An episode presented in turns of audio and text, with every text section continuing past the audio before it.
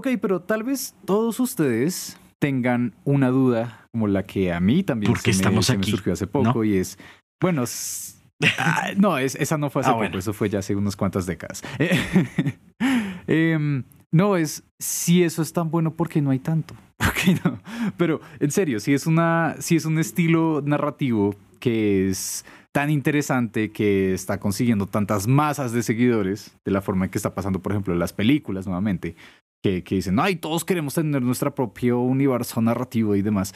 ¿Por qué no lo estamos viendo más en los videojuegos? ¿Por qué crees? man? Yo siento que es mucho más fácil en una película porque es una, dos horas, dos horas y media de contenido. Y no tienes que hacer más. Pero para un juego Ujú. tienen que ser horas y horas y horas de contenido. Y encima de esas horas, horas y horas de contenido tienes que ver dónde pones más horas para que conecten con otras más horas de otro contenido. Siento que es, es simplemente el tamaño. Como la barrera más grande es el tamaño de los Ok, juegos. Es como es muy difícil organizar todo. Ni mira nomás las historias de los juegos no son como tan A a B como en una película. Sino no, entonces que las misiones secundarias, que no sé qué, y a veces es una misión secundaria donde te conectas con otra cosa. Es como, ah, mira, en esta misión secundaria vas a encontrar un alien y estás, no sé, en Red Dead y es como un alien y te encuentras con un alien que aparece en... Es más, ni siquiera un alien, seamos más al punto. El viajero en el tiempo que aparece en... ¿En, Ajá. ¿en qué? En GTA. Entonces, como, ok, entonces ya me toca Ajá. pensar es en una historia secundaria para complementar el juego, tiene que tener sentido en el ámbito del juego.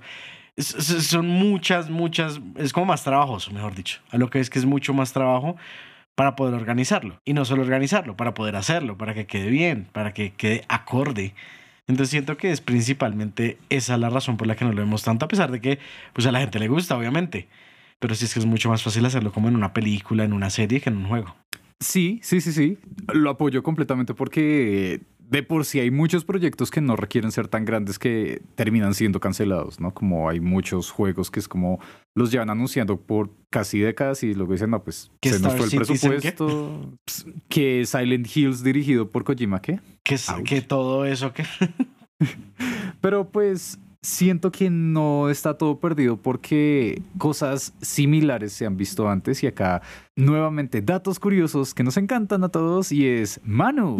¿Sabías que... Yo soy un dato curioso. Sí, siempre. Ah, ¿Sabías que Wolfenstein y Doom están en el mismo universo? de hecho sí. Ok. I remember. No me acuerdo de dónde ni por qué, pero me acuerdo que sí lo he escuchado. ok, ok. ¿Quieres tú compartir con nosotros cómo funciona? Si recuerdas, no sé. I don't remember. That's the first thing I said. Eh, lo mejor, lo mejor, lo mejor de este detalle es que hay que agregar otro juego que creo que nadie Oh. conoce. Y es aún Que nadie conoce o que nadie espera. ambas. O las ambas, dos. ambas. Porque nadie espera porque es un juego infantil. Como súper infantil que salió para eh, sistemas operativos de DOS, MS DOS. Súper viejito. Dos. Sí. Y MS2. Ay, de ambas. y también para Game Boy Color y demás, ¿no? Como que es un juego infantil y que también yo no había escuchado sino hasta a ponerme a averiguar todo esto. Tetris. ¿Cómo supiste? No. No, se llama Commander King. Así ni idea. Y Honestamente, de esos juegos, lo único, de esa época, Ajá. lo único que se me ocurre es como Pot Pot Goes to the Parade. lo, lo curioso es que creo que hubo una colaboración entre Commander King y Pat Pat. No te creo. No, tal vez, tal vez me lo soñé. Pero con el estilo de juegos que son, no sería tan extraño. Y, y eso es aún más gracioso cuando piensas, espera, Doom y Wolfenstein con juegos de niños, ¿qué? Y pues sí, lo que pasa es que Wolfenstein, el protagonista es el capitán BJ Blazkowicz, ¿no? Bueno, y se supone que como décadas después, su eh, tatara es Commander King. Y después de eso, si no estoy mal, tal vez me esté equivocando un poco en ese orden, no sé quién llegó primero o segundo, pero si no estoy mal, muchos años después, el tataranieto de Commander King es el Doomslayer, el Doom Guy. Hmm. Y los juegos lo confirman. Pero pues ahora, tal vez, o sea, la- tal vez la cuestión no sea de hacer estos universos interconectados, tal vez no sea difícil hacerlos interconectados, sino hacerlos y que sea un buen negocio, siguiendo por la misma línea de lo que tú decías. Sí. Porque, por ejemplo, ¿cuántas personas, por ejemplo, se habrán comprado los últimos juegos de Pokémon para saber en qué vamos de la teoría de la línea alterna interconte- interconectada? Uf, Intercontinental. casi. Porque no sé si ya lo había mencionado en un episodio. Yo sé que te lo he mencionado a ti, Manu, pero no sé, tú me recordarás si, si ya he explicado un poco acerca de este pedazo de Pokémon. Ok. Que pues los remakes de Pokémon no son remakes, sino que son líneas alternas contando historias similares a lo que pasó en la original. Creo que no me lo has contado en el episodio, pero sí me lo has contado varias veces. Es que me encanta, me encanta. Para aquellos que no lo sepan hasta ahora, eh, está entre ser una teoría fan y entre ser algo confirmado por los juegos. Y es que todas esas remakes que han salido de Pokémon Heart Gold Soul Silver, Alpha, Omega, Zafiro, etcétera, se me olvidaron ahorita los nombres. Ruby. Sí, pues es como Alfa, Rubí, Omega, Zafiro, ¿es que es? Sí. Em, también los de. ¿Cómo era? Verde hoja y rojo fuego. Sí. Todos esos, que son remakes, que decían, ah, no, es como para actualizar la historia y que lo puedan jugar ahorita. Ajaja. Bueno, tienen detalles que van elaborando una historia más grande de lo que se conocía en los juegos originales. Entonces, se habla acerca de viajes en el tiempo, de líneas alternas, y el juego que como que por fin le dio forma a todo eso fue, fueron los de Pokémon Ultra Sol y Luna. Ok. Creo que sí escuché al respecto. Porque ahí se habla, ahí se habla acerca de las ultra bestias y de que existe como un punto alejado del tiempo y el espacio en el que todos están conectados y allá es donde termina sucediendo lo del equipo Rainbow Rocket, que son pues Giovanni del equipo Rocket con todos los villanos que se habían conocido hasta ahora en todos los juegos de Pokémon, que los fue cogiendo de todas las líneas de tiempo y uniéndolas en una sola. No supone que, no sé si es en esa línea de tiempo, pero no supone que en la línea principal Giovanni se vuelve bueno. Creo que no. Creo que nunca se ha sabido realmente qué pasó con Giovanni y ahí es, Es que lo había un anima, había, un, un cómic. Ajá. ¿No? Continúa. ¿Cómo que más Eh, o sea, era, era un cómic en el que, si no estoy mal, Giovanni era como que ya dejaba el equipo Rocket, no acuerdo por qué, Ajá. y empezaba era a cuidar de los Pokémon, que porque él había terminado así era porque él quería que sus Pokémon siempre estuvieran a salvo, que no quería que les pasara nada, entonces quería eh, que a ningún Pokémon le pasara nada, entonces quería tomar el control sobre todo para que los Pokémon no fueran usados por las personas, algo así. Ay, no me acuerdo lo suficiente. Siento que eso fue un, un fanfic Maybe. al estilo. Acá, perdonen, mencionamos a Yoyos para aquellos que no sepan acerca de Yoyos, pero para aquellos que sí sepan, lo siento que es muy en onda como, ah, sí, miren, Yoyos parte 4, pero mostrando a Jolene, que me encantan, me encantan esos fanfics y tendría mucho sentido, pero hasta ahora no recuerdo algo canon acerca de Giovanni siendo bueno, tristemente. Dejémoslo en el Twitter mientras busco. Pero bueno, por ejemplo, en el detalle de Giovanni, lo, que, lo último que se sabe, para aquellos que digan, ay no, pues él solamente apareció en el primer juego y en el segundo pues es el papá de Silver y ya. En el remake de Heart Gold Soul Silver, en uno de los eventos especiales que eran conectados en línea de esa época, justo por un deseo de eh, Celebi, pues no, no recuerdo si es un deseo, no recuerdo cómo- ahorita cómo funciona Celebi, pero hay viajes en el tiempo y uno regresa siendo, siendo Gold, o pues el protagonista de la segunda generación, a acabar con Giovanni. Y es genial porque es que uno lo encuentra justo después de que Red Lot eh, lo había derrotado y Giovanni está como no, porque es que al final como que Giovanni le dice como no, yo me voy a vengar, voy a retomar, vamos a tomar más fuerza, etcétera, etcétera, etcétera. Y se va, pero nunca volvemos a saber acerca de él. Pues la explicación que dan es que en ese momento Gold viajó al pasado, se encontró con Giovanni, lo detuvo antes de que pudiera hacer más maldades y lo sacó corriendo. Y luego, al, al averiguar acerca de todas las cosas, es que como que termina sabiendo acerca de todo lo que pasa en Ultrasol y Ultraluna. Ahora, como que abandonando un poco más el, el fanboyismo que me está desbordando en este momento, siento que es muy bonito que lo hagan de esa forma, ¿sabes? Porque no es un detalle principal de los juegos. Quien no haya jugado Pokémon simplemente puede entrar a estos juegos, disfrutarlo y listo. Pero sí son puntos extra para aquellos que ya están siguiendo este tipo de historias. Por ejemplo, cualquiera podría entrar a jugar en Pokémon Legends Arceus, que hasta les recomiendo, es un muy buen juego. Pero entonces, si quieren entender muchas de las cosas que pasan en Legends Arceus, de ciertos personajes que están donde no deberían estar, porque también maneja, o sorpresa, viajes en el tiempo, ahí les dejo el detalle de que también es un mundo interconectado. Así que eh, lo que yo agregaría en este detalle es como hay que sopesar entre cuánto se le va a dar al- a los fanboys, como acabo de aceptar que soy yo, y cuánto se le va a dar a las personas que aún no conozcan esos juegos y que vayan a empezar a partir de ahí. Que regresamos al problema del comienzo. Manu tiene miedo de empezar Xenoblade porque ya vamos en el final de toda la franquicia. Ah, Así que tú, ¿qué solución, qué solución propondrías? Ah, es complicado porque le estás preguntando a alguien que está en el problema, no en la solución. Exacto, porque pues yo puedo ponerme súper optimista y decir, no, si es que el juego lo vale, la narrativa lo vale, pero pues estoy seguro de que no hablo por la mayoría de la comunidad. O simplemente ¿De vas a abandonar estos juegos. De- hablas por la parte de la comunidad que ya los jugó. Es como, sí, sí, entrenle, es muy bueno. Pero pues el problema Ajá. es complicado decir. Porque puede que te lo vendan mucho y tú digas como, "Ah, es que me están vendiendo otro juego y ni siquiera es por el principio, de no sé qué pase. Entonces como que siempre va a haber como una barrera un poco más alta para entrar a algo que ya empezó. Sí. Lo otro es que si hay una facilidad, y lo estoy diciendo desde un punto en el que no sé porque no lo he jugado, Sí. para que sea algo parecido como con Portal 2, que tú entras y te proporcionan la información tal cual de ceros y puedes entrar fácil, puede servir, puede servir. Y no digo sirve porque también hay que tener en cuenta que mucha gente, mucha, mucha gente, es de jugar el juego una vez. A diferencia Sí. de la gente que es como para pasárselo. No, me la pasaré en súper fácil, fácil, medio difícil, súper difícil, extremo. Y se pasa el juego 10, 20 veces. Entonces siento que para esa, para esa gente es más fácil y más difícil al tiempo. O sea, como más fácil porque es como, bueno, otro, otro reto. Ya me he pasado no sé cuántos juegos, esto es nada. Sí, más fácil porque ya tienen como el, la costumbre sí, de sí. pasarse todo.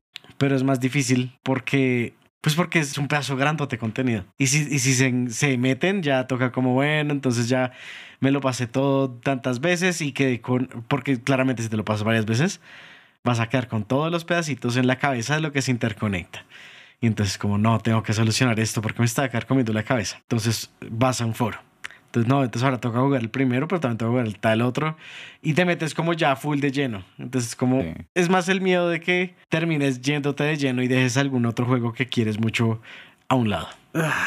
M- Me entristece porque a medida que lo vas diciendo, estaba recordando que así han sido muchos juegos, que tristemente sí he escuchado gente que se aleja de ellos por razones similares. Por ejemplo, el caso de Nier, principalmente Nier Automata, que, dato interesante, justo para estas fechas superó las 7,5 millones de copias vendidas a nivel mundial. Wow. Sí, como está, está yendo con toda.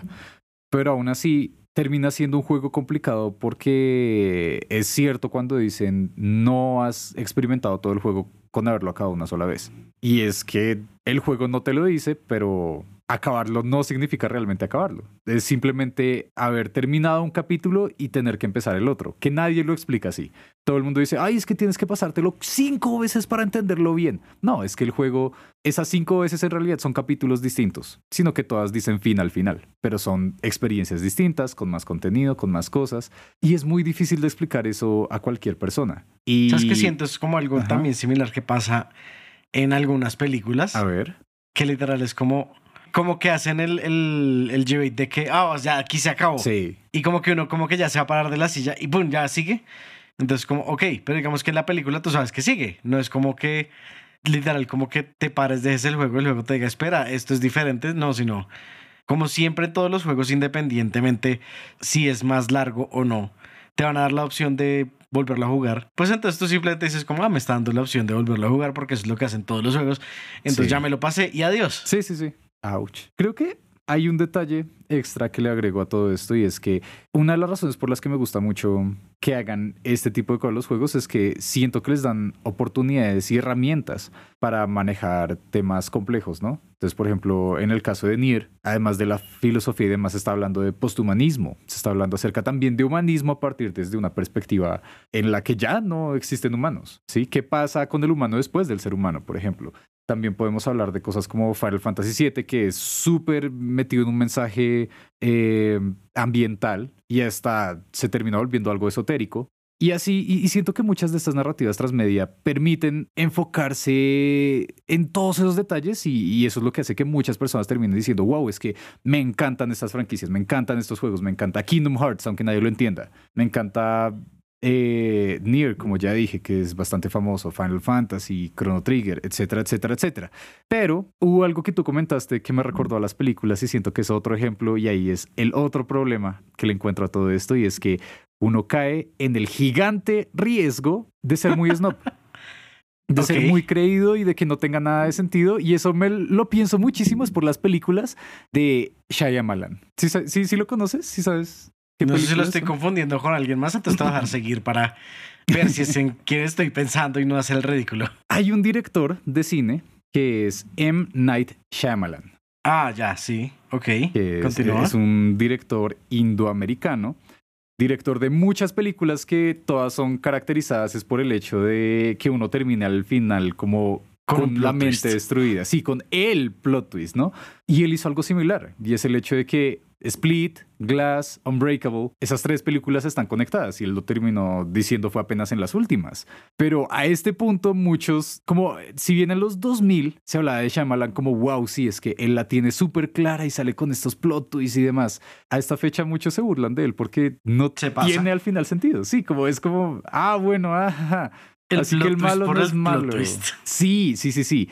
Y eso siento que es un riesgo gigante que puede llegar a suceder, que mucha gente pueda ver este tipo de juegos y dirán como que, no, es que yo no quiero historia en mis juegos, yo simplemente quiero desconectarme, entonces no quiero que sea otra tarea más. Y es como, ouch. Y es posible. Y he visto Es- mucha gente que Yo he visto así. casos, Ujú. así como caso Call Out eh, Connor de, de Trash Taste. Ah, Sí. ok. Ah, sí, sí, sí, sí, sí. ¿Puedes compartirnos qué es lo que él decía o dice? Eh, decía como yo en todos los cutscenes me los esquipeo porque a mí solo me interesa la parte del juego de jugar. Entonces, yo juego, si es disparos, disparos, si es atacar, ataco, pero apenas hay un cutscene, yo lo paso porque no me interesa. Sí, y, y hay otra persona que es mucho más irónico que haya hecho algo similar. Y no sé si, si sepas de quién estoy hablando. Alguien. So- solamente porque lo vital. dijiste, porque Ajá. dijiste que es como no es alguien súper importante. Me imagino como por ahí Kojima diciendo eso y yo como ni a patadas. Casi, casi. Es que, ¿Casi o no? ah, ese va el detalle. Como que me encanta Kojima, pero está empezando a coger esa fama de como que, ay, no es que él se inventa cosas sacadas de la nada y, y ¿por qué no se pone a hacer otras cosas en vez de juegos? Y, y, eh, surge también esta discusión de como, bueno, los juegos pueden ser arte y qué tipo de arte deberían ser, etcétera, etcétera. Y el que te comento es todo lo contrario llega y dice, bueno, primero voy a comentar quién es para que entiendan el contexto. Sí, mejor lo hago al- en el otro orden. Gracias. Me refiero a John Carmack, que para aquellos que no lo sepan, él es el cofundador de ID Software, Nada más. reconocidos por Wolfenstein y Doom. Ah, Y, y si uno juega Doom, ¿cómo que entiende? se entiende completamente, pero también es irónico porque en los últimos juegos, tanto de Doom como de Wolfenstein, le han metido mucho más la ficha a la narrativa. Y por eso es que han sido como aclamados. Por eso Wolfenstein The New Order ha tenido tantos premios. Hmm. ¿Y sabes qué es lo que decía Carmack? Por favor, ilústrame qué decía Carmack. Voy, voy a intentar hacerlo un poco más eh, apto para todo el público. Ok, Pero- wow. Pero lo que él decía es como que los videojuegos son como las películas para adultos. Todos sabemos para qué vamos allá y la historia no nos interesa. Excuse me. Como la historia es un agregado. Y es como, ouch. Ahora, algo muy similar también había dicho también uno de los gigantes de la industria, el papá de Mario, de Zelda, de técnicamente Pokémon, Oh no. Shigeru Miyamoto. Oh no. Y es que, si bien él, él nunca ha dicho como alguna declaración que yo recuerde así de fuerte, sí recuerdo mucho que él detestaba la idea de Super Mario Galaxy. ¿En serio? Ajá. Porque Wow. es que, para aquellos que lo hayan jugado y aquellos que no, Super Mario Galaxy es uno de los juegos de Super Mario en los que más énfasis se hace en una historia conectada, un mundo más elaborado, más narrativa, más creación de mundo como tal. Y por eso me encanta, es uno de mis juegos favoritos de Mario. Y por esa misma razón era de los como más odiados de Miyamoto. Y por eso mismo fue que salió Super Mario Galaxy 2, que mucha gente se está preguntando, ¿por qué en el Galaxy 2 no se continúa la historia? ¿Por qué no hay nada? ¿Por qué simplemente agregaron a Yoshi y más niveles? Porque Miyamoto fue el que dijo como, No. no, es que Mario no se trata de contar una historia ni nada, se trata de saltar y que cualquiera lo pueda empezar a jugar. Una cosa no debería quitar la otra, la verdad. Lo sé, lo sé por dos, pero él estaba muy en contra de todo eso y, se nota al comparar el Galaxy 1 y el Galaxy 2. Y eso era lo que también me tenía bastante como pensativo con la idea de la película de Super Mario.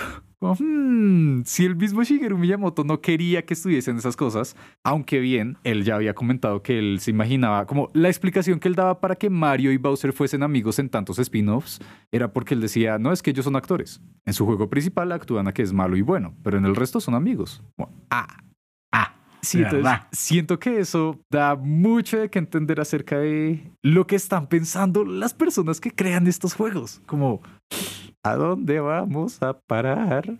Lel. Ah, es complejo, no sé, mano. ¿Tú por qué esquina te inclinas o en qué parte de la mitad te quedas? En la mitad completamente. No, pues siento que hay juegos de juegos. O sea, en serio, tiene que haber de los dos. Tiene que haber juegos que sea como Brain Dead, no voy a pensar nada. Como juegos que sea como no, esto va a ser la experiencia narrativa de la década. Tiene que haber de los dos. Ese es el chiste. El chiste es que tú tengas de dónde escoger porque hoy no te sientes que quieres pensar. Entonces quieres, escoges un juego en el que no tienes que pensar. O hoy quieres algo supremamente guau que te explote el cerebro. Entonces ahí está. No es como, no, es que eh, tiene que caberle a todos el, el juego, para todos los momentos tiene que servir. No, tiene que ser para el momento, para el momento en el que está uno dispuesto a hacerlo. Entonces, pues yo creo que la mala, lo malo que se puede hacer es ser estricto al respecto. Ok. Ser como no, entonces está mal tener historia o está mal no tener historia. Las dos cosas están mal.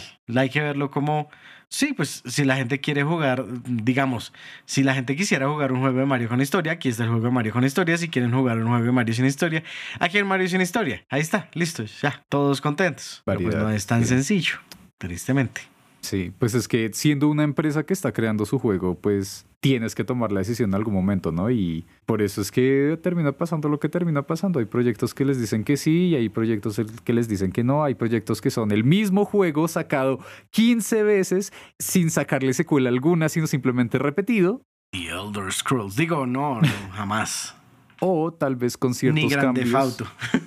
Creo que es posible. Siento que es que la cuestión en este caso se enfoca a que, en lo personal, siento que la industria está encaminada ahorita a ese tipo de narrativas. Porque Final Fantasy VII Remake es un ejemplo que, a pesar de que diga remake, es la mentira más grande que se ha hecho porque es una secuela. Pero también es el caso de los remakes de eh, Resident Evil 2, 3 y 4 ahorita, que están agregando más contenido. Así que Creo que esa es la respuesta que dio la industria. Es como, vamos a experimentar con estas narrativas, vendiéndoles la idea de que es eso de lo que ya son nos- nostálgicos. ¿Quién sabe? Pareciera. Pero bueno, No podemos decirlo con seguridad, pero ¿cómo es? Eh, no tengo pruebas, pero tampoco dudas. poco dudas, sí. A- ahora toca esperar ahorita al DLC de Xenoblade, a... eh, DLC entre comillas, gracias. Sí, exactamente.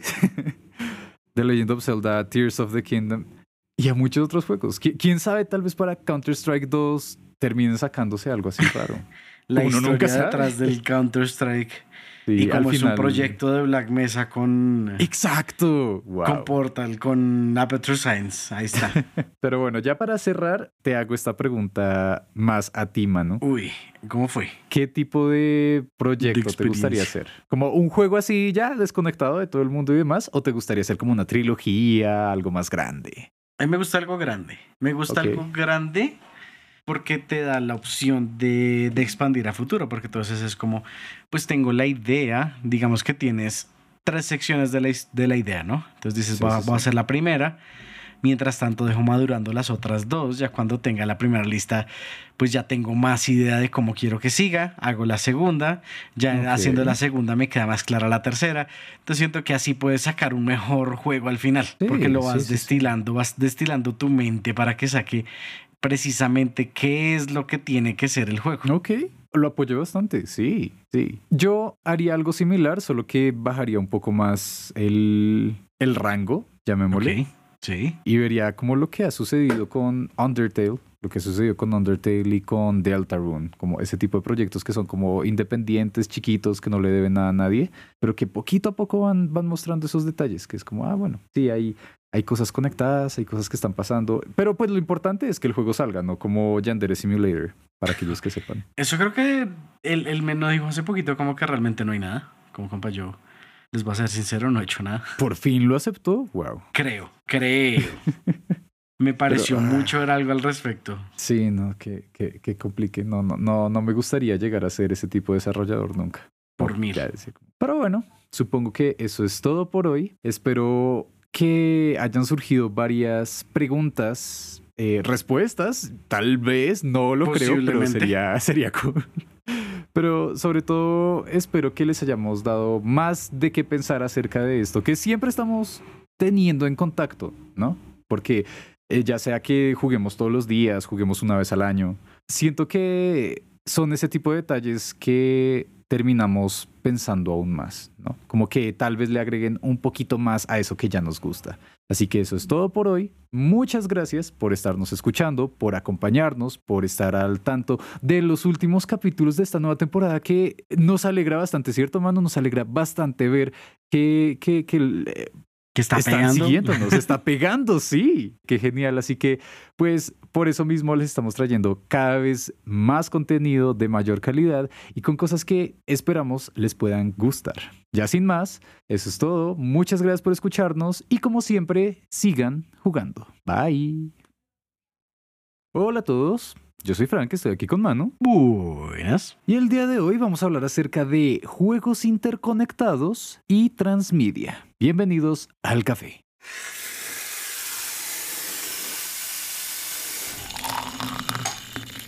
Ok, bueno, ¿por qué estamos hablando de esto?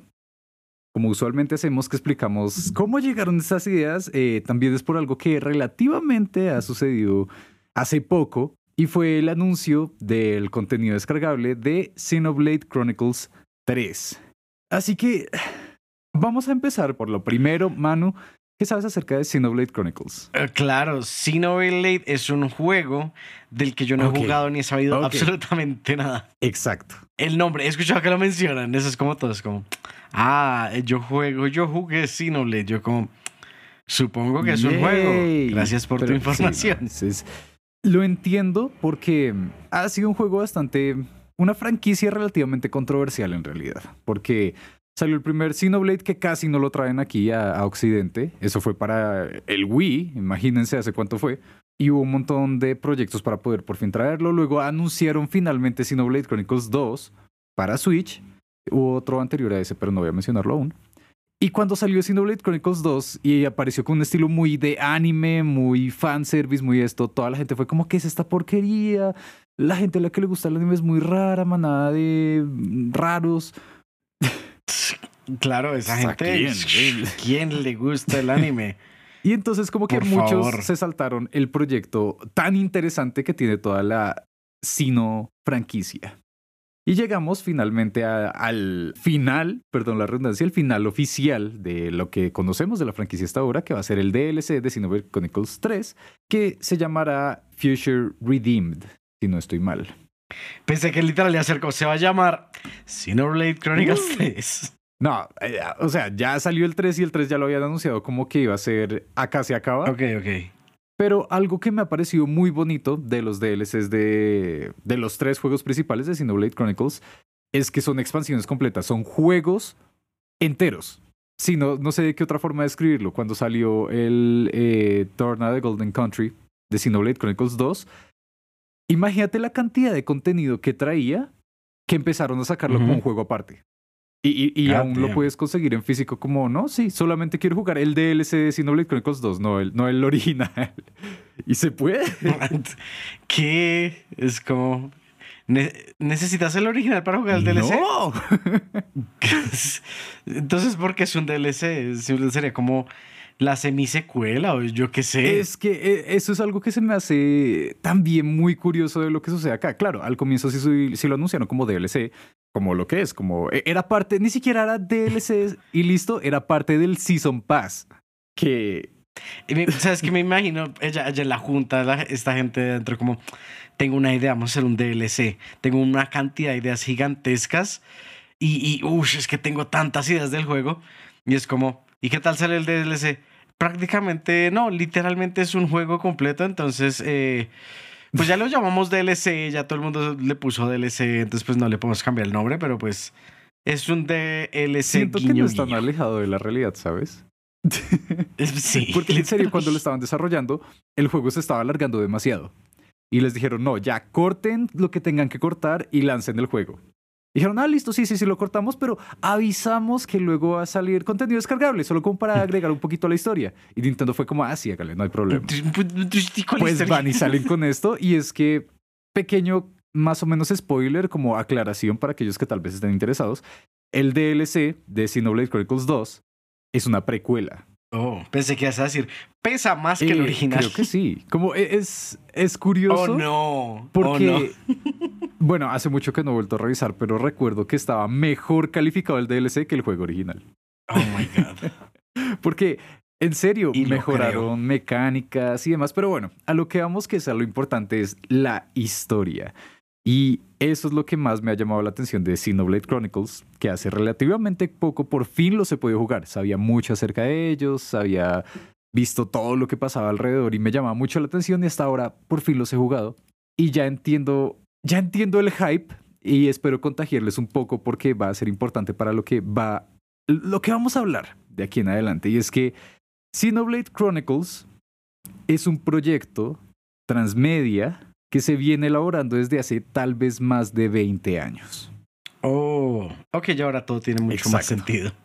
Y pues eso es lo que, como todo este proyecto gigante que no se había podido concluir sino hasta ahora, está llegando a su fin. Y, y siento que es como un hito bastante grande y creo que es el caso de éxito también más grande de un experimento así. Así que pequeño crash course, pequeña introducción a Xenoblade y a toda esta Xeno franquicia.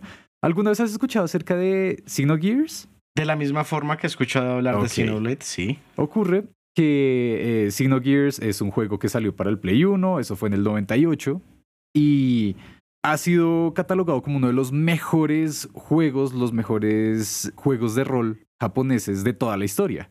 Y fue bastante impresionante porque empezó a, a jugar con muchas ideas que en ese entonces como que no se solían ver en los videojuegos, ¿no? Como más allá de, ay, sí, es que tenemos un héroe y le pasan cosas malas y tiene que salir adelante, este juego estaba presentando, bueno, ¿qué se puede pensar acerca de la religión? ¿Cómo afecta en un mundo que está bien escrito la religión al protagonista? Y más allá de eso, ¿qué se puede esperar realmente de un protagonista que pase a través de genocidios, por ejemplo? Y empezaba como a, ofrecer una idea como más más a fondo de temas que eran principalmente como para adultos o al menos adultos jóvenes. Entonces eso llamó mucho la atención y fue una cosa, bueno, impresionante y perdonen a todos, les voy a hacer un spoiler gigante. Y es No. que toda la gente que lo estaba jugando fue como, wow, qué gran juego, mezclan cosas de juegos de rol, mezclan mechas, robots gigantes japoneses, mezclan animación, que creo que hasta lo hizo alguno de los estudios grandes de esa época. La historia 10 de 10, como más de 100 horas de juego, no importa. Al final, justo cuando lo terminan, aparece el título como de, sí, The End o Fin, que hay algunos que lo ponen como más ah, eh, estilístico el fin, ¿no? Signo de interrogación. Como que ponen el fin Ah, bueno. y luego se hace un espacio, se hace un espacio, es mejor, es mejor. Se hace un espacio y explican. Ok. Fin del quinto episodio. Oh. Claro, y todo el mundo que. ¿cómo así quinto episodio? ¿Qué es lo que está pasando acá? El problema es que nunca se volvió a saber nada oficialmente. Hasta que publicaron el libro de arte del juego y todo eso, y, ahí estaban las explicaciones de muchas cosas del proyecto, y es que era un proyecto hecho casi al estilo de eh, Star Wars, que luego la gente terminó pues descubriendo que estábamos en el episodio 3 cuando salió y demás, ¿cierto? Ah, Digo, sí, sí, sí, sí, sí. Eh, algo así, pero este sí lo tenían pensado desde el comienzo, como no vamos a hacer un retcon cambiando todo, no, vamos a empezar desde la mitad y les vamos a dar razones para que nos sigan, pero como era un proyecto tan grande y requería tanto dinero, prefirieron, pues Square Enix llegó y dijo, hey, ah, no, y vamos a cancelar todos los demás proyectos que vayan en ese nombre. Y el creador Oh. original que se llama Tetsuya Takahashi. Él dijo como listo, miren, yo le sigo trabajando, pero en cuanto tenga la oportunidad me voy y sigo mi proyecto. Y dicho y hecho, para cuando llegó el PlayStation 2, salió la trilogía de Sinosaga. Ahora, eh, es, es, es una cosa muy rara, como que ya desde ese entonces se notan que eran como juegos bastante complicados. ¿Diferentes? Sí, di- diferentes. Con decirte que el tercero, el tercero de Sinosaga, tiene como subtítulo Así habló Zaratustra. Y si entienden qué significa eso, bueno, se pueden hacer una idea de qué tipo de cosas estaban intentando alcanzar con ese juego. Temas súper filosóficos, psicológicos y todo ambientado en un entorno, pues, futurista, más o menos de ciencia ficción. Luego, por fin, este, eh, eh, el creador pudo desarrollar su propio estudio, su propio estudio de desarrollo y eh, se alejó. Antes estaban con Square Enix, luego cuando desarrollaron Sinosaga estuvieron con Bandai Namco, luego se fueron por su propia cuenta y empezó a hablar con, el, con los directivos de Nintendo de esa época, para el 2010. Y por fin alguien le dijo, sí, sí me gusta su idea y le voy a dar todo el dinero, no me importa, si quiere gastárselo, gásteselo. Pero necesito que complete su idea y por fin tuvimos Xenoblade Chronicles. Ok. Y como que eh, en este pequeño resumen, No tan Creo pequeño, que- en resumen. podría quedarme una hora explicando cada uno de los juegos. Please don't. Pero pues se me hizo muy impresionante que a fin de cuentas todos estos juegos están conectados de una u otra forma. Son como secuelas espirituales en este proyecto gigante que él quería utilizar para hacer una épica moderna, ¿no? Como estamos acostumbrados a escuchar como esas historias de, de la Odisea, de la Iliada. Y él dijo, yo quiero hacer algo así de grande, pero con mis monitas chinas. Y por fin lo Mm. consiguió. Y ahí va mi pregunta del día de hoy. Por fin, como estos juegos tan largos que Ah, por hasta, hasta la mitad Ush. por fin ponen el título, así estoy haciendo yo hoy. Sí, me di cuenta. y es, ¿por qué atreverse a hacer narrativas así de complicadas? ¿Y por qué, al menos en mi caso, por qué podrían llegar a ser interesantes? No sé si a ti te parezca también interesante o te aburra, mano. Partamos de ahí. Depende del caso, Ajá. depende del caso. Digamos que ver cómo todo este enredo alrededor de Xenoblade es como creo que es un poco complicado para entrar en este punto. Ouch. Pero no, sí, por dos. Pues, ok, aclaro, el primer Xenoblade que yo he jugado a la fecha fue Xenoblade 3, en el que se está acabando todo. Ah, y lo estoy bien. disfrutando por completo. Pero pues, mira, no tenemos que irnos hasta algo tan complicado. Esto lo dije como por si les llega a interesar algún detalle. Puedan ir, buscar, jugar estos juegos, son muy buenos. Pero hay otro que es bastante bueno y hace algo muy similar. Y estoy seguro de que es de tus favoritos. Ok. Portal 2. Oh, sí, o Portal en general, mejor dicho. Sí, sí, sí, pero pues también es para aclarar que la gente puede entrar desde Portal 2, no hay problema. Sí, yo entré desde Portal 2. Exacto, exacto. Pero, ¿sabes Es por que también qué? Portal Ajá. 1 es súper chiquito. Sí, so- es como media hora casi, ¿no? Es súper corto. Sí, sí, sí, es súper chiquito. Era como la prueba de concepto. Qué bonito. ¿Por qué, Valve, ¿Por qué Valve le tiene miedo al número 3? ¿Existe esa fobia? Yo sí creo. Pero bueno, ¿sabes por qué los estoy comparando? Eh, por favor, ilústrame. Ilústranos a todos. Primero que todo, en esta ilustración les voy a comentar, se llama triscaidecafobia. Ah, entonces hasta tiene palabra y todo. Sí. Ah, no, no, no, es del número 13. Eh, tal vez como que Valve dijo, Cerca. no nos vamos a arriesgar, ni el 1 ni el 3, listo. güey. Pero bueno, más allá de eso, los Técnicamente comparo- debería ser entonces triscafobia. Triscafobia. Suena muy gracioso. Técnicamente. Espero que se llame así en serio. Pero bueno, eh, Mm. los comparo porque, para aquellos que no lo sepan, eh, Portal, Half-Life y Left 4 Dead están Cierto conectados. que Left 4 Dead también. Sí. Siempre me acuerdo, es como Half-Life y Portal, pero siempre se me olvida que ahí está metido también Left 4 Dead. Eh, ¿cómo se llama? Team Fortress también. ¿También está el mismo mundo? No. Sí. What? Jeje. Bueno, acá tal vez esté confundiendo un poco si es en serio canon o si han sido teorías hechas por los fans, pero estoy seguro de que las pistas están ahí. No, si no estoy mal, creo que mm, mencionan en algún punto o hay como cosas dentro de los mapas, es como así, Exacto. una mención, otra cosa. Y si no estoy mal, incluso, ah, no, no, no lo voy a asegurar, pero me parece que en el último que sacó Valve de, de Portal, que es eh, Aperture Science Desk Job, si no Sí, estoy sí, mal, sí. Creo que ahí, creo, creo que ahí mencionan a Black Mesa. Es, es posible y, y también Black Mesa aparece en Portal 2. Uno de los proyectos más grandes de Black Mesa aparece en uno de los niveles de, de Portal 2. Y, y también pues si escuchan las canciones y demás, se sabe que Aperture Science y Black Mesa eran competidores.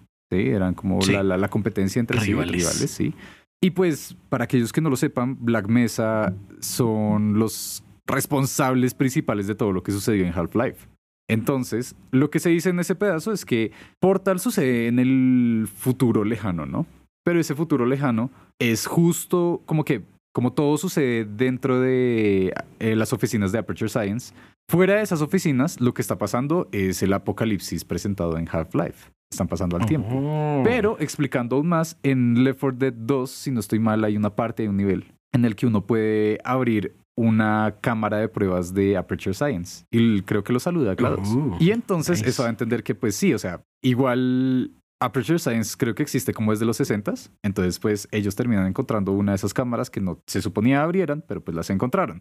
Y si conectamos aún más, antes de eso, ah, no, no, no, creo que es justo después de eso pasa lo de Team Fortress, que luego hay una crisis con robots y por eso termina causando también lo que pasa en Half-Life y, y acabo de recordar hasta Counter-Strike encaja en esa línea de tiempo. ¿Qué? ¿También? Dato interesante. Tal vez Dota 2, pero no, no, no, no, no lo llevaría tan lejos. Pero- No veo cómo, pero. I mean, si lo hace, lo hace, you know? Pero ¿sabes a quién me recuerdan este tipo de narrativas? Ah, no estoy dentro de tu cerebro, entonces no sé. Y tampoco soy GLaDOS, entonces tampoco bueno, sé. cierto. A los universos cinematográficos. Mm, la verdad, no 100%, pero sí. Pues eh, es lo mismo que en las primeras películas de Marvel. Era como que, ay, una pistica. Ay, apareció este personaje. Ah, hasta que por fin los conectan. Ok, ok, me parece. Entonces, ¿por qué hacerlo? Tú que tienes más experiencia en administrar, en mercadotecnia y demás, Ah, no. explícame por qué creerías eso. Complicada la pregunta. Yo creo que es, es posible, es posible, Ajá. cuando no se tiene como, digamos, el permiso del jefe, jefe de la empresa, Ujú. no te han dado la luz verde, entonces digamos que lo que haces es reunirte con los otros con los otros head devs, dicen cómo tengo esta idea. Entonces todos vamos a trabajar juntos, pero separados. Mm. Y vamos así poniendo nuestras pistas y luego, cuando le preguntemos, nos puede decir que sí o nos puede decir que no, pero ya está todo conectado, entonces no tenemos que volver a hacer nada, sino ya está. Entonces creo que es más por ese lado, honestamente. Oh, ok, ok. No sé, acabo de, de emocionarme ante la posibilidad de que Half-Life 3 termine apareciendo ahí Shell. Solo por lo que comentaste, como, ah, bueno, esperar a que les den luz verde. Ok, todo es posible Todo entonces. es posible. Pero yo le agregaría un detalle más, A ver. metiéndole al doble, y es, es con lo que ya hemos visto nuevamente con las películas, y es que a la gente le gusta eso, a la gente le gusta conectar puntos, a la gente le gusta ver historias que es- estén ¿Sabes interconectadas. qué? así. Eso, eso que a la gente le gusta conectar puntos es parte de cómo diseñar un buen juego. Ok, ok. Explica. Porque ¿cómo así? básicamente e- es un concepto que es de no dar toda la información. Ok. Tú das ok. las pistas necesarias para que la gente rellene Ujú. Lo que falta y así los mantienes entretenidos y mantienes su atención. Porque es diferente decir como, a ver, ¿cuál era el ejemplo que era? Como, como por ejemplo, si, si es si en especial, mejor dicho, cuando es algún juego de misterio, ¿sí? Y digamos, te dicen como, del narrador, te dice como, ah, eh, pero él no sabía que el verdadero villano era el señor de la capa, jaja, ¿sí? Sí. Como, ah, pues cool. Pero entonces lo que hacen para que sea como más tenso, como que pegue bien, como que sea como tiene que ser. Ujú. Entonces como, pero entonces se encontró retazos de una capa, una capa que le recordaba a alguien de su pasado. Entonces Sí. la gente va poniendo los puntos. Entonces como, ¿y esa capa cuándo fue la última vez que la viste? Creo que fue en el bar. Y te van botando, como que te van botando la información para que rellenes en algún punto tú solo, antes de botarte el dato como, sí, era tal. Entonces, como que tú te sientes como, wow, soy soy súper inteligente porque lo- lo- la, la- la agarré.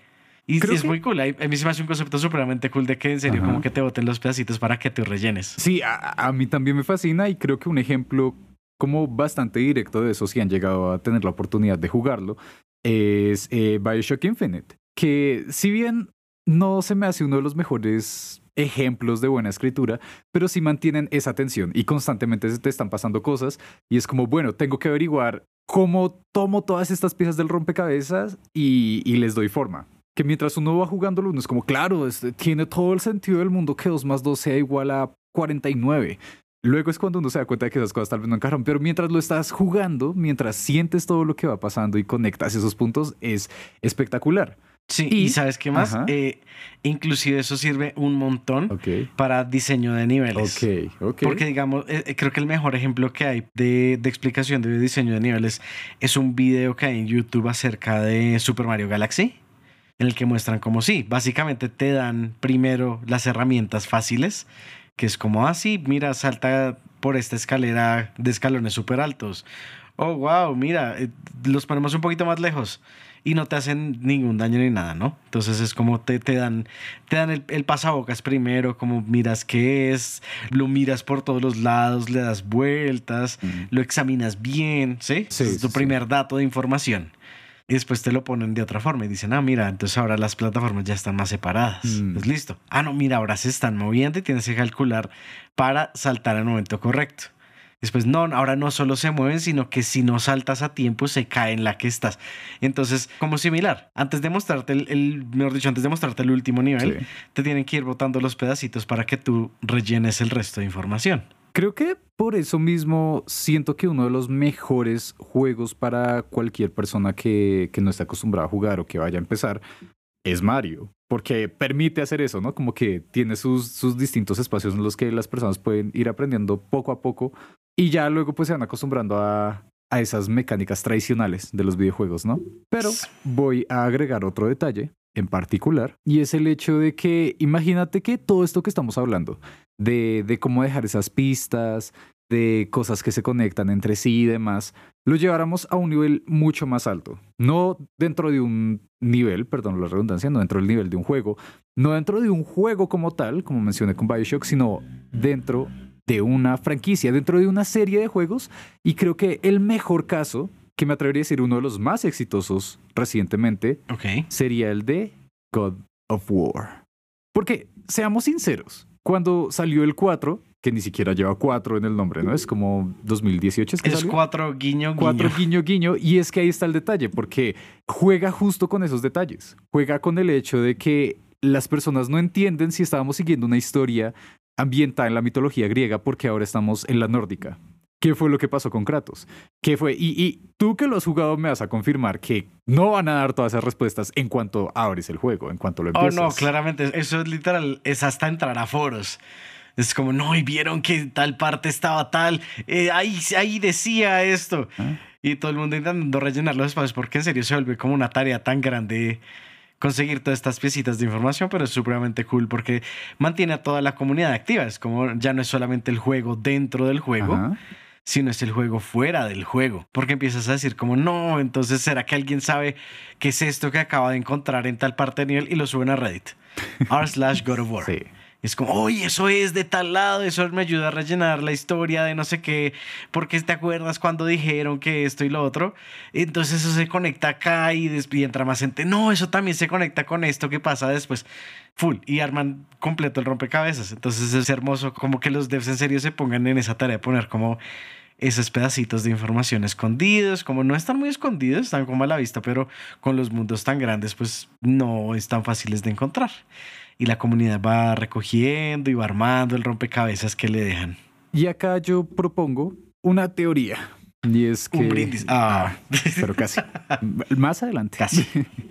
y es que siento que la humanidad, como siguiendo las ideas del subconsciente colectivo, no sé, como que todos nos hemos acostumbrado o nos hemos preparado para encontrar más fácilmente este tipo de interacciones, ¿no? Como hoy en día en todo lado están intentando hacer esos mundos interconectados, esos universos narrativos. Ya lo vimos con Marvel, ya lo vimos con DC, ya lo vimos con series, películas, de todo. Entonces, a lo que hoy es como, ¿qué tal si esa sea la nueva moda narrativa también a los videojuegos? Que de aquí en adelante empiecen a hacer aún más mella en ese tipo de detalles.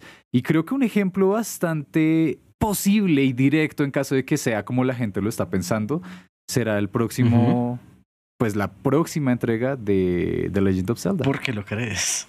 Porque ahora hago otra aclaración. Estas historias interconectadas no son algo nuevo. Lo estamos viendo más eh, últimamente, eso está claro, pero pues en, en, la cuestión de las películas existe el proyecto de Matrix, que fue un proyecto transmedia, Cierto. que no solamente fueron las películas, no sé si tú sabías sabía, eso. Sabía de la existencia de las películas y creo que era como un libro. Y también existe la película animada, la de Animatrix, que también es existe? Ah, es, buenísima, pero yo la vi muy chiquito y me dejó un poco traumado. Es, es, mejor verla más de grande. Entendible, la verdad lo entiendo. También está el juego de Matrix para Xbox y para Play 2, creo que fue. Y también existe el juego en línea de Matrix. Entonces, acá pequeño detalle, Matrix 4 es una porquería. No voy a discutir eso, es mala. Pero para aquellos que se preguntaban ciertas cosas acerca de Morfeo, por qué no aparecía y demás, la explicación está en el juego en, línea de Matrix, sí. Nice. Me encanta. Ahora, en los juegos, en los videojuegos, algo similar se ha visto, diría yo, con Zelda. Porque antes habían sacado muchos Zeldas y demás y tenían guiños entre esos juegos, pero pues nadie lo había pensado como, ah, sí, es que esto es así, esto es así. Diría hasta que salió The Legend of Zelda Twilight Princess, que ahí aparece lo que todos hemos llegado a considerar como el fantasma del Link de Zelda Ocarina of Time. Y el juego es bastante directo diciendo como que mira, es que eh, al Link le llaman en Ocarina of Time el héroe del tiempo, ¿no? Y en Twilight Princess encuentras a un Stalfos, que es una criatura que según la mitología del juego surge cuando queda como un alma perdida, una especie de fantasma, y dicen que justo después este Stalfos es el alma del héroe de antaño, del héroe del tiempo. Pasa esto en el juego y más adelante, creo que para 2010, se lanza el libro Hyrule Historia, que en el que se hace la explicación de todo lo que ha venido sucediendo en toda la franquicia de Zelda y se explica que en realidad son tres líneas de tiempo separadas, que todas se conectan a partir del el posible final que uno haya tenido en Ocarina of Time y que ahí en adelante es como la línea de tiempo buena, la línea de tiempo mala y la línea del tiempo... eh, existe. Ok. Pero todo eso iba como en un orden, en cierto orden, ¿no? Como, ah, este juego acá, este juego allá. Cuando sale Breath of the Wild, no se aclara en dónde queda, pero pues lo que muchos han considerado es que queda como combinándolas a todas.